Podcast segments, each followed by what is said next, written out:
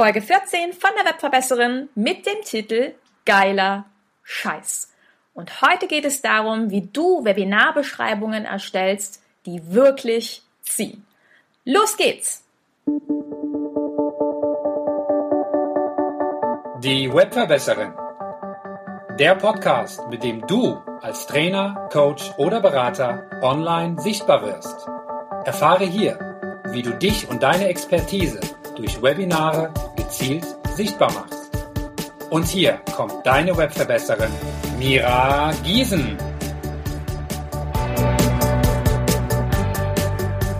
Hallo ihr Webverbesserer da draußen. Jawohl, liebe Grüße aus dem super, super sonnigen Köln.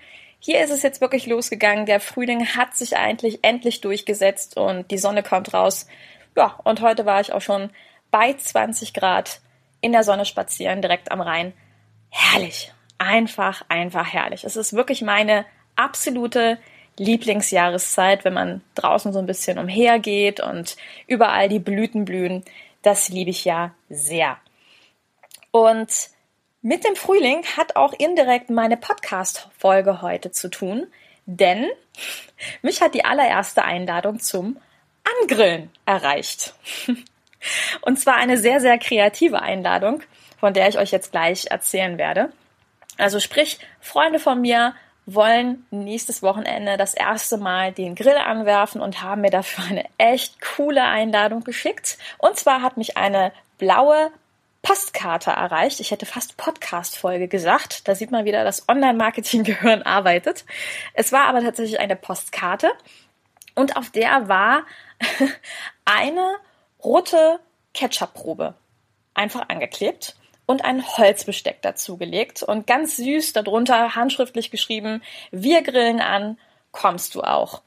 Und das allererste, was ich dachte, als ich diese ja, diese Karte ausgepackt habe mit dem kleinen Holzbesteck dazu und eben diesem Ketchup und dem süßen Smiley, war geiler Scheiß. Das war meine aller, aller, allererste Reaktion, dass ich einfach nur gedacht habe, wie cool ist das denn? Und jetzt ist es natürlich so, ich wohne in Köln, meine Freunde wohnen in Leipzig. Ähm, das sind 500 Kilometer. Aber dennoch habe ich mir so gedacht, Mensch, da sieht man wieder so eine kreative, tolle Einladung führt einfach dazu, dass man viel eher mal darüber nachdenkt, diese 500 Kilometer einfach mal zu fahren. Ja, fürs Angrillen, für ein kleines Wochenende in Leipzig, um seine Freunde wiederzusehen. So, und was hat das jetzt alles mit der heutigen Podcast-Folge zu tun? Und zwar mit euren Webinar-Beschreibungen. Ganz ehrlich, wie viele von euch da draußen kennen so Webinarbeschreibungen, wo man sagt, hm, jetzt bin ich irgendwie nicht klüger als vorher. Webinarbeschreibungen, wo du eigentlich gar nicht so richtig weißt, was der andere dir mitteilen möchte. Beschreibungen, wo du einfach nur denkst, äh, ja, okay, ich kenne jetzt die Überschrift und die Beschreibung ist auch die Überschrift. Hä? Und ganz ehrlich, das sind nicht Einladungen, die in die Kategorie geiler Scheiß gehören tut mir echt leid. Und das sind sicherlich auch nicht Einladungen und Beschreibungen, die euch dazu veranlassen würden, 500 Kilometer zu fahren. Müsst ihr ja jetzt sowieso nicht. Ne? Bei Webinaren haben wir ja gelernt, müssen wir gar nicht fahren.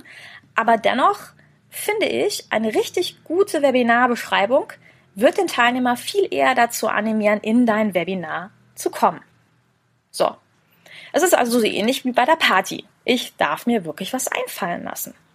Und deswegen dachte ich, ich führe mal die wichtigsten Punkte auf, die meiner Meinung nach in eine Webinarbeschreibung sollen und dürfen, wenn nicht sogar, oh oh, da kommt das böse Wort, müssen.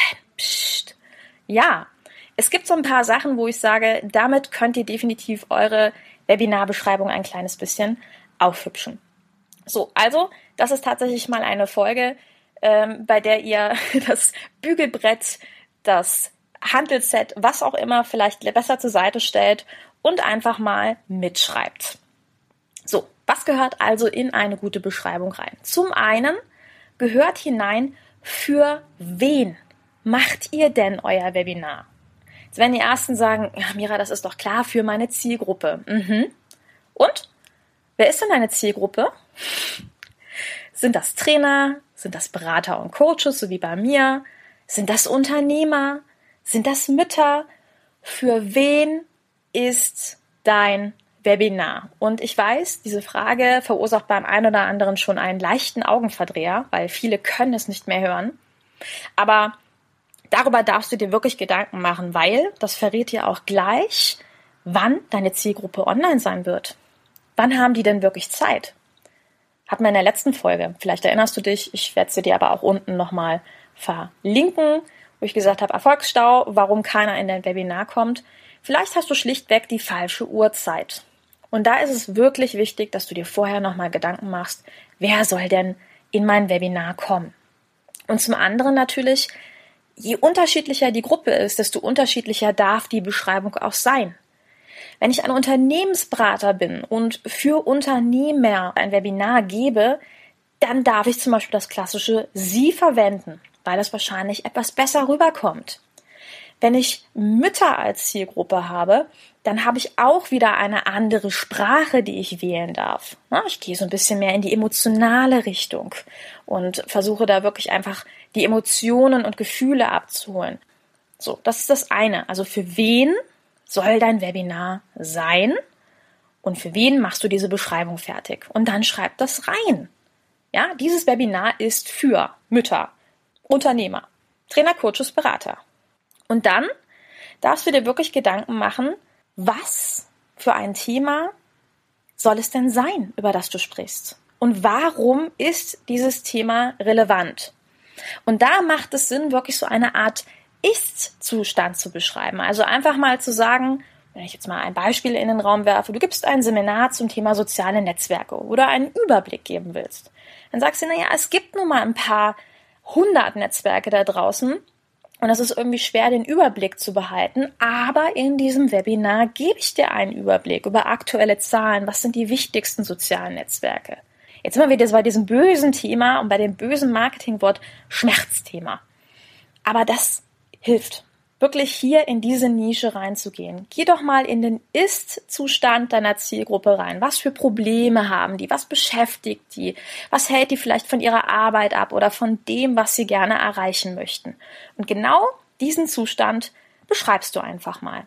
Und dann erwähnst du, hey, was passiert denn eigentlich in diesem Webinar? Und warum hilft es mir, diesen Ist-Zustand zu beseitigen? Also zum Beispiel, dass ich dann einen Überblick über die wichtigsten sozialen Netzwerke habe. Innerhalb von einer Stunde. Bäm!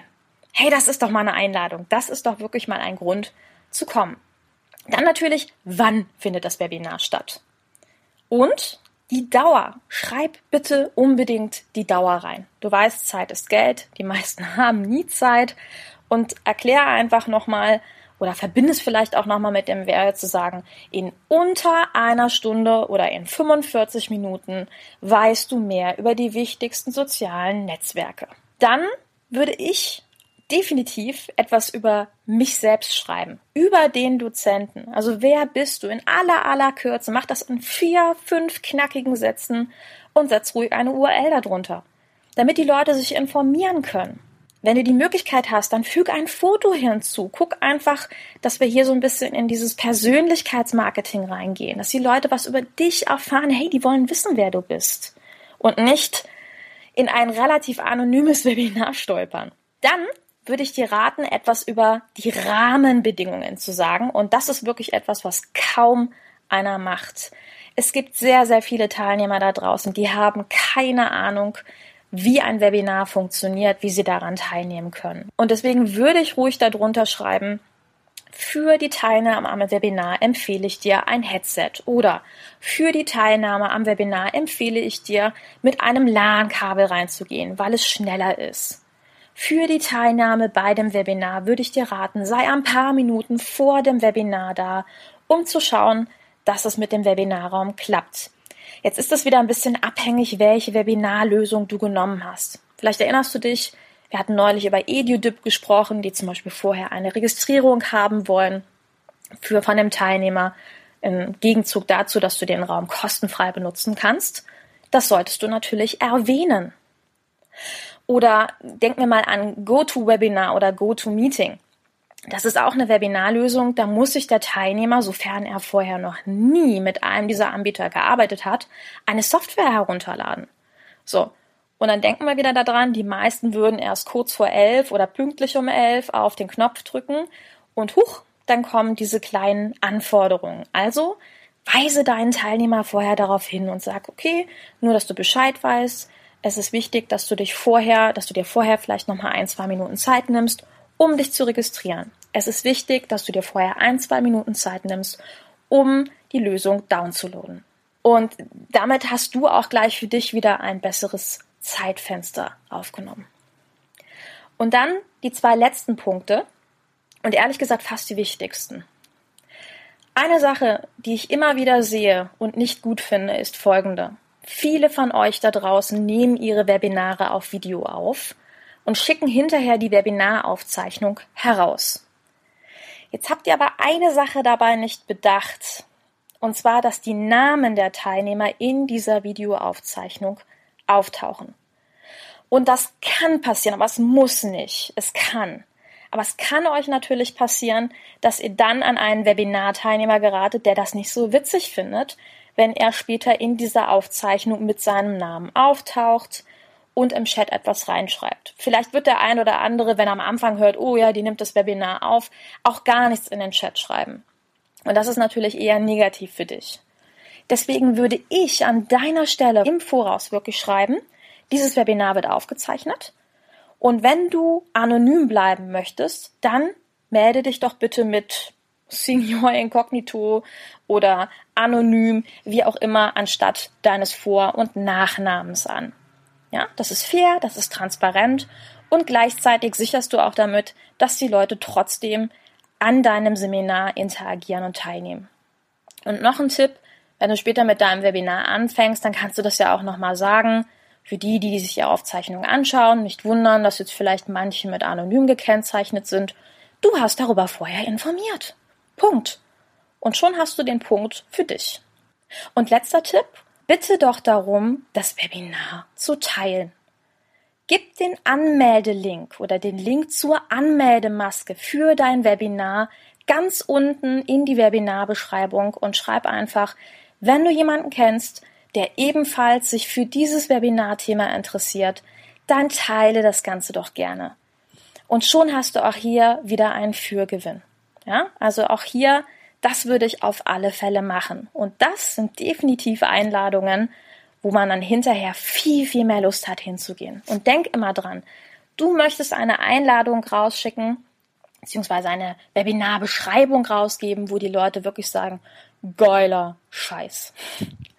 So, ich hoffe, diese Tipps haben dir ein kleines bisschen weitergeholfen und ich wünsche dir auf jeden Fall einen wunderschönen Frühlingstag, sofern hoffentlich auch heute wieder ein Frühlingstag bei dir ist, wenn du das Ganze hier dir gerade anhörst.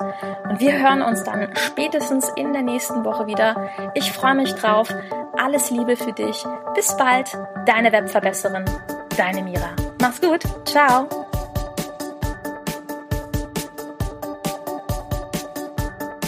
Diese Folge hat dir gefallen?